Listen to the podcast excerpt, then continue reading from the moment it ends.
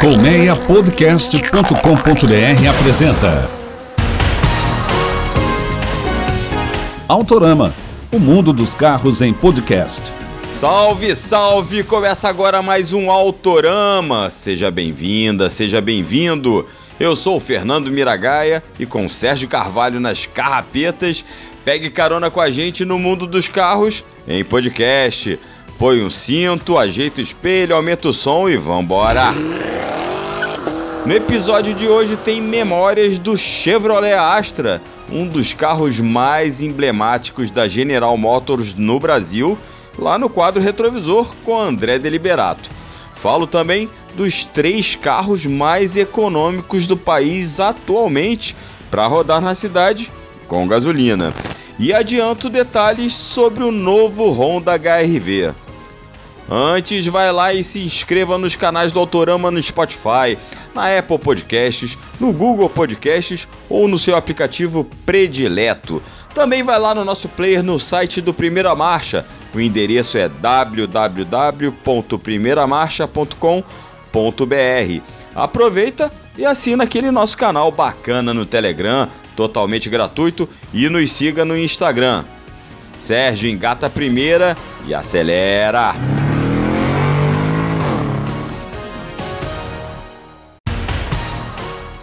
O preço da gasolina tá um absurdo, né? Isso não é novidade para ninguém e para muita gente, o quanto um carro consome acaba sendo fator de compra nos dias de hoje, mais do que normal. Então, vou aproveitar e vou trazer para você, ouvinte do Autorama, os três carros mais econômicos para andar na cidade com gasolina. Isso aí, o trio que vai te fazer gastar menos com combustível. Eu disse menos, não, vai, não quer dizer que você não vai gastar. E como é que a gente chegou a esses três carros aqui no Autorama? Você já viu que os carros zero quilômetro têm aquela etiqueta de consumo colada no para-brisa, igual a que tem geladeira, ar-condicionado, fogão. Bem, o Inmetro tem um padrão para essa medição de consumo e as montadoras fazem testes seguindo esses padrões para aferir o quanto cada carro, versão por versão, roda com gasolina na cidade e na estrada e o quanto faz com etanol na cidade e na estrada também. A cada ano, o Inmetro então publica os resultados em uma tabela dentro do chamado Programa Brasileiro de Etiquetagem Veicular. Eu peguei todos os carros puramente a combustão, ou seja, ficaram de fora carros híbridos e elétricos, e verifiquei os que apresentam as melhores médias de consumo urbano dessa tabela de 2022. E te conto agora quais são os três carros, os primeirões, os mais econômicos do país para rodar na cidade com gasolina. Vamos lá? Em terceiro lugar, aparece o Hyundai HB20S. Ele faz 14,3 km com um litro de gasolina na cidade, segundo a tabela do programa de etiquetagem. Mas atenção, que é só uma versão do sedã que consegue essas médias que é a Platinum, uma das mais completas e mais caras também, custa quase 100 mil reais, e que acaba sendo o sedã e o carro turbo mais econômicos do país para rodar no ambiente urbano com gasolina. Pois é, no caso, esse HB20S Platinum usa um motor turbo de 3 cilindros de 120 cavalos e câmbio manual de 6 marchas. Em segundo lugar, um carro que acabou de ser lançado. Carro não, peraí. versão do 208 que acaba de ser lançada, a Like. Lembra que eu contei aqui no Autorama recentemente que o hatch da Peugeot passou a usar nas versões mais baratas o motor 1.0 Firefly do Argo? Pois é, esse motor 3 cilindros é que faz o 208 ser o segundo carro mais econômico do pedaço, com médias urbanas de 14,7 km por litro de gasolina. E o grande vencedor quem será? Que rufem os tambores! É o Renault Kwid, o pequenino carro da marca francesa, é o automóvel mais econômico para se rodar na cidade com gasolina. No caso, todas as quatro versões do Kwid anotam médias urbanas de 15,3 km com um litro de gasolina. Toda a linha do Quid usa o mesmo motor 1.0 3 cilindros que inclusive foi recalibrado. Isso mesmo, ganhou novos ajustes para atender às normas de emissões, as novas normas de emissões do Procon L7. Mas essas mudanças vieram com a remodelação do, da linha 2023 do Quid lá no início do ano. E com isso, o Quid também ficou mais eficiente e agora é o primeirão, é o carro mais econômico do país. Lembrando que essa tabela do Inmetro é uma referência, gente. Não quer dizer que todo mundo vai conseguir fazer essa média exata de consumo, pois cada motorista tem um jeito de dirigir, tem um percurso diferente, às vezes pega mais serra, pega mais descida, ou seja, essa média pode ser pior ou até melhor conforme o jeito de dirigir e também o estado também do, de conservação do veículo, que interfere muito, tá? Mas serve para você ter uma referência.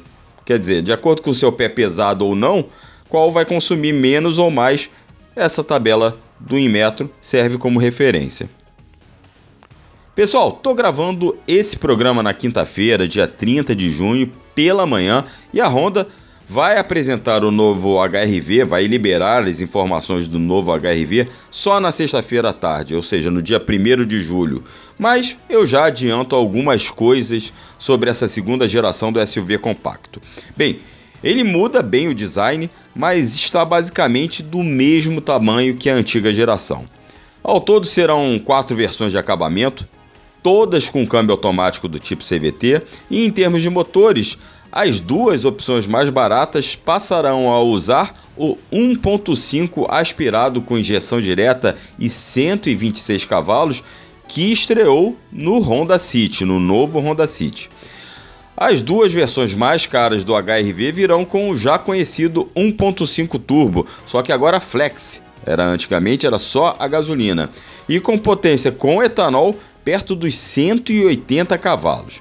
Detalhe é que os modelos aspirados terão grade diferente, é, serão barras horizontais, enquanto as versões turbinadas virão com o miolo da grade naquele tipo desenho tipo colmeia.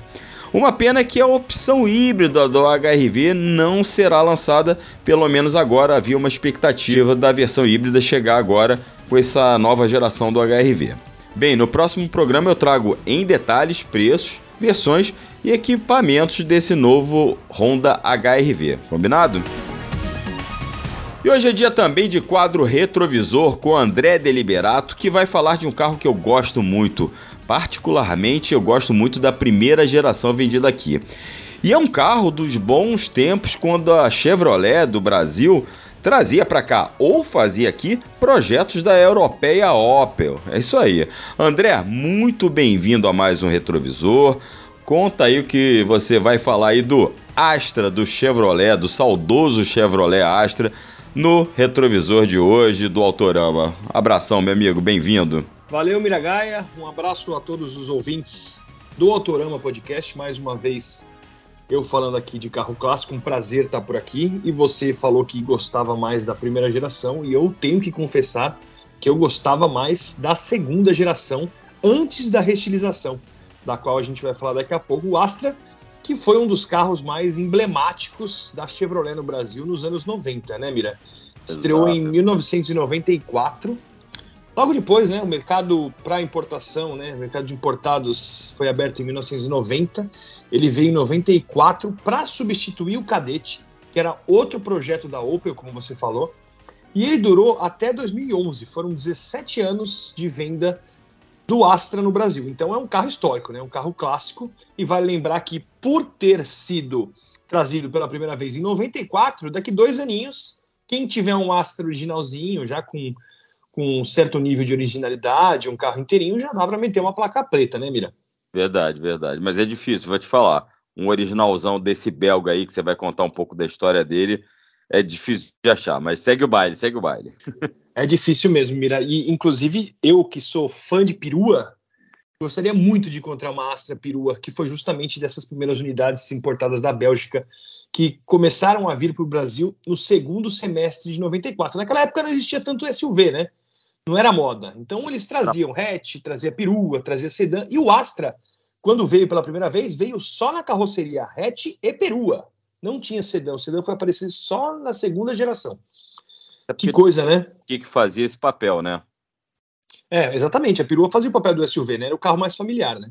Inclusive, esse Astra que veio para o Brasil em 94, Mira, ele era já a terceira geração global do carro, não a primeira. Ele era a terceira, só que a gente não teve acesso às primeiras, né? Ele surgiu para substituir o Cadete por aqui, inclusive. E ele veio disputar mercado, logicamente, no Brasil, contra hatches como o Volkswagen Golf, que era mexicano naquela época, e o Fiat Tipo. Eu também era saudosista, adoraria ter um tipo. Naquela época eu sonhava com tipo, com Brava, com Maré, com Tempra, com Golf, mas eu gostava mais dos nacionais, né? E nessa primeira geração ele veio tanto na, na carroceria hatch e na carroceria peru, como a gente falou. O sedã não veio por quê? Você sabe, Mira? Porque já tinha o Vectra, né? Exatamente, já tinha o Vectra, já estava vendendo o Vectra, que tinha surgido alguns anos antes, justamente para substituir o Monza. A primeira geração foi importada da Bélgica, como você falou, e durou até 1996, porque o IPI naquela época estava mais baixo para carro importado. E aí, quando o governo subiu o IPI, em 96, a Chevrolet parou de importar e investiu assombrosos 300 mil dólares para fabricar o carro no Brasil, já na quarta geração, que seria a segunda geração do modelo por aqui. Mira, 300 mil dólares. Hoje em dia, uma restilização pede milhões, né? Exatamente, exatamente. Agora, só falando um pouquinho mais desse Astra, esse primeiro Astra, né? Que eu, como eu te disse, eu tenho uma predileção por ele ele usava o mesmo motor do, do Cadetão, né? Exato, ele tinha um motor europeu, ele até tinha um motor mais tecnológico, mais moderno para trazer para cá. Só que como teve subsídio do governo, teve desconto de IPI, teve uma série de, de ajudas e auxílios para trazer o carro para cá, não só da Chevrolet, né, mas várias outras marcas, a Chevrolet preferiu trazer ele e colocar nele o motor 2.0 do Cadete, motor de 8 válvulas, 116 cavalos e 17,3 kg de torque. Era um motor até que moderno, para o carro, embora existisse um ainda mais tecnológico, só que ele só usava câmbio manual de cinco marchas, não tinha câmbio automático e, tinha, e também deixava de ter uma série de equipamentos mais luxuosos.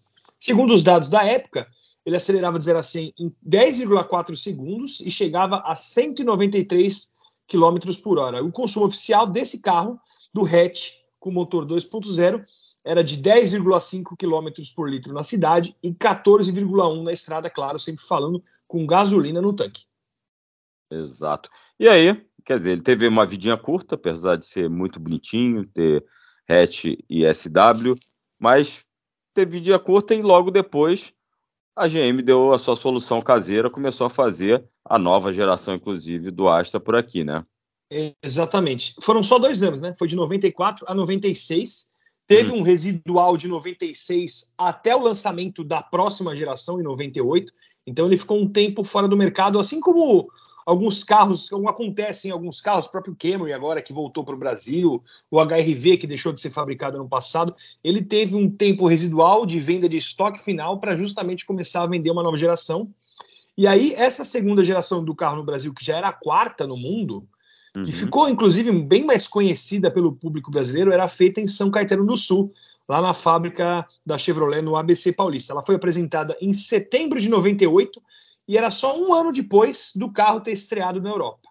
Em um primeiro momento, Mira, curiosidade, esse, esse segundo Astra, né, essa segunda geração do Astra aqui no Brasil, tinha só carroceria duas portas. E eu lembro bem disso, porque hum. o meu sonho, eu era moleque, meu sonho era ter um Astra Sport, que era um, um hatch, mas como ele tinha só duas portas, eu imaginava que ele era um coupé, até porque a traseira não era tão curva, né? Ele tinha uma bundinha um pouquinho mais compridinha, e ele tinha um aerofólio, uma asinha traseira, e eu falava com meu pai, pô, você podia pegar um Astra Sport, que carro lindo, né?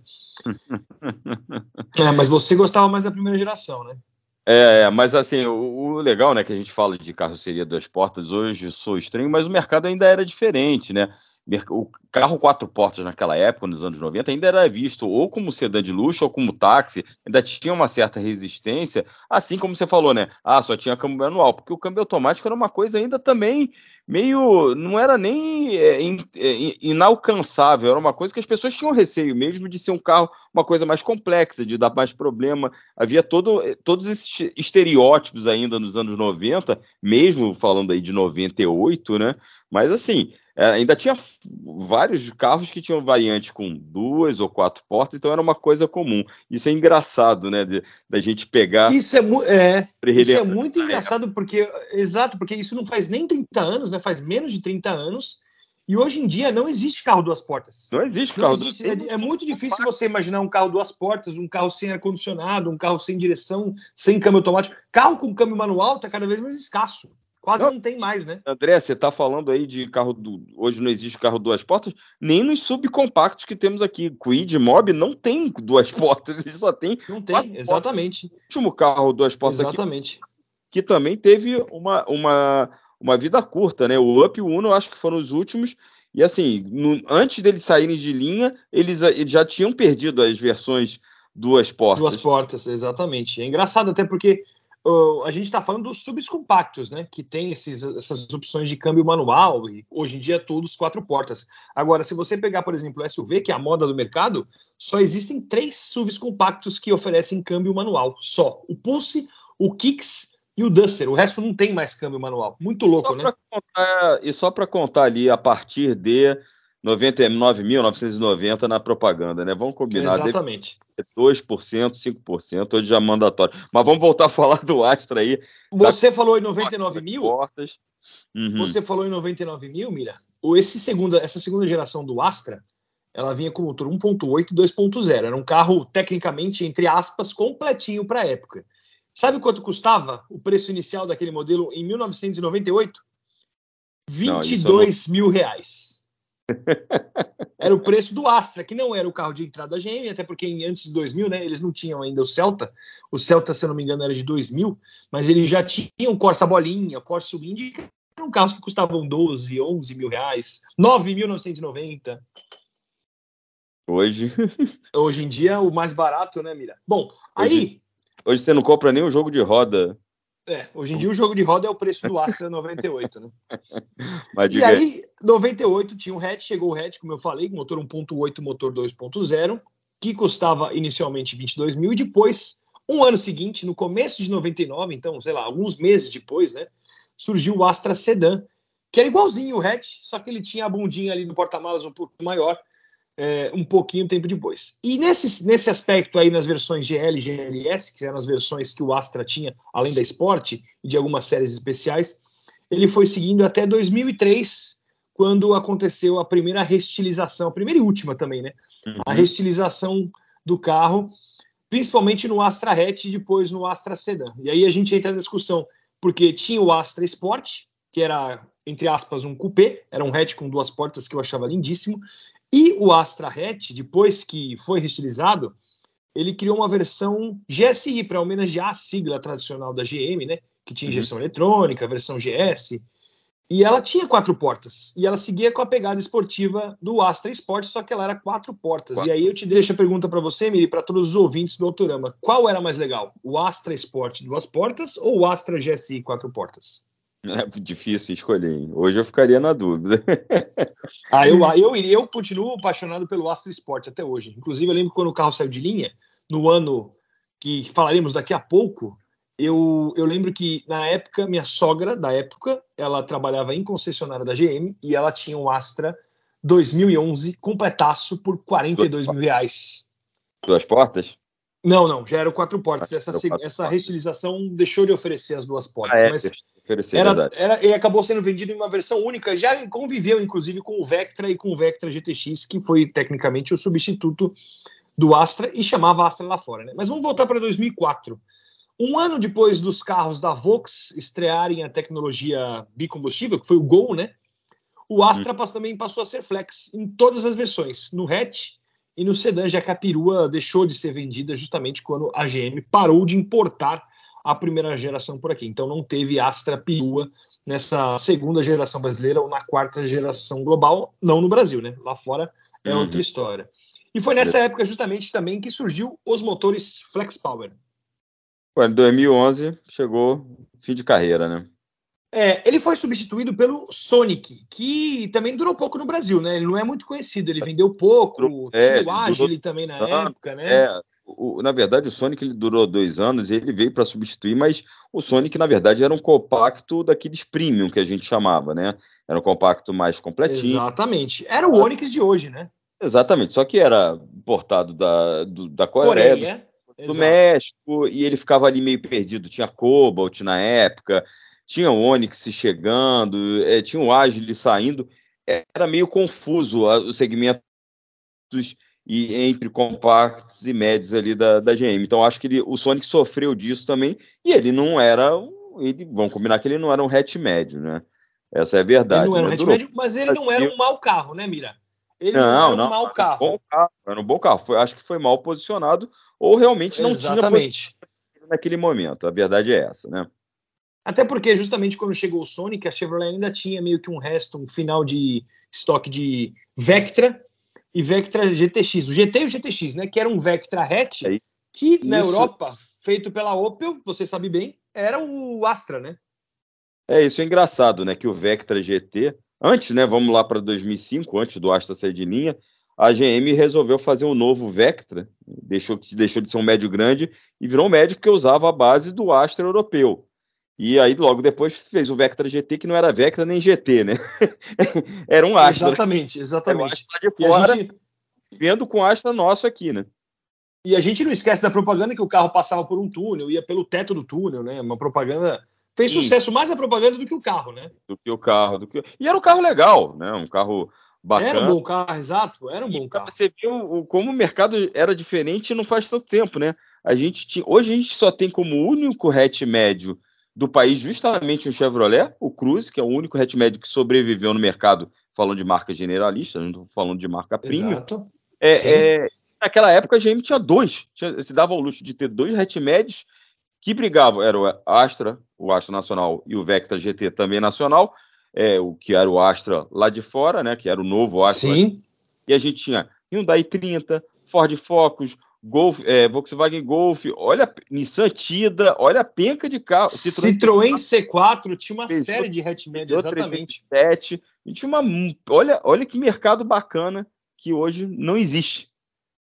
Era outro nível de mercado, né, Mira? A GM, por exemplo, teve nessa época também uma série de sedãs, um em cima do outro. Então tinha Classic, tinha Corsa, tinha Astra, tinha Vectra, tinha Malibu, tinha Ômega, um atrás do outro. E hoje em dia as linhas são muito mais enxutas, né? Então a gente acabou perdendo justamente o Astra. Mas eu deixo uma pergunta aqui para finalizar, Mira. Diga lá. Se você tivesse a oportunidade de ter um Astra hoje, voltando para o tema esporte versus GSI, meu sonho, como eu disse, era ter um esporte. Eu queria muito ter tido um esporte e meu pai teve a oportunidade de comprar um, só que ele teve que se desfazer porque minha mãe não gostava do fato dele ter duas portas. Se fosse um GSI, talvez ele tivesse guardado o carro até hoje. E você, qual você teria? Rapaz, eu ficaria na dúvida, mas eu acho que eu teria, pela, pela, pela questão do duas portas, eu iria no duas portas também, apesar do GSI ser muito legal. Eu ficaria, eu guardaria o dinheiro, em vez de comprar os dois, eu compraria o Astra duas portas e partiria para um Corsa GSI. Olha. Boa, boa escolha, hein? Boa escolha, Mira. Pô, André, valeu mais uma vez aí esse bate-papo para a gente relembrar do, do Astra, do Chevrolet Astra. Foi um carro muito importante para a GM no Brasil. Como eu disse, o carro que hoje, que era na época, era Opel, a era Opel do, da GM. Hoje a Opel é uma marca da Stellantis, que foi depois, antes foi comprada pelo grupo PSA, Peugeot Citroën. E é legal a gente relembrar, né, que hoje a GM está muito mais ao Oriente, né? São projetos coreanos, projetos chineses que são são feitos aqui no Brasil e a gente perdeu um pouco desses carros legais que tinham uma pegada alemãozona e europeia da, da GM. E foi obrigado aí por você trazer, relembrar esse carro e deixa teu recado aí, como sempre, que eu peço aí para você deixar teu recado. Imagina, Mira, foi um prazer mais uma vez estar aqui trocando uma ideia, batendo um papo com você, a todos os ouvintes do Autorama. Espero revê-los no mês que vem mais uma vez. Obrigado você pela oportunidade e para quem ainda não me segue nas redes sociais, eu tenho só Instagram e Twitter, eu não tenho Facebook, o meu arroba é André Deliberato. Valeu, Mira, obrigado mais uma vez e até o mês que vem. E esse foi André Deliberato relembrando o Chevrolet Astra, inspirado aí no Opel Astra e que fez muito sucesso aqui no Brasil e que deixou saudades aí para uma turma aí, ainda mais os órfãos de hatch médio. E chegou a hora de estacionar, com a apresentação e produção de Fernando Miragaia e direção e edição de Sérgio Carvalho, o Autorama fica por aqui. Muito obrigado pela audiência e reforço o convite mais uma vez para você se inscrever nos canais do Autorama no Spotify e nos aplicativos de podcast preferidos. E nos acompanhe nas redes sociais. Um grande abraço, até a próxima, fique bem, se cuide, se vacine e vambora! Tchau, tchau, valeu! Autorama, o mundo dos carros em podcast.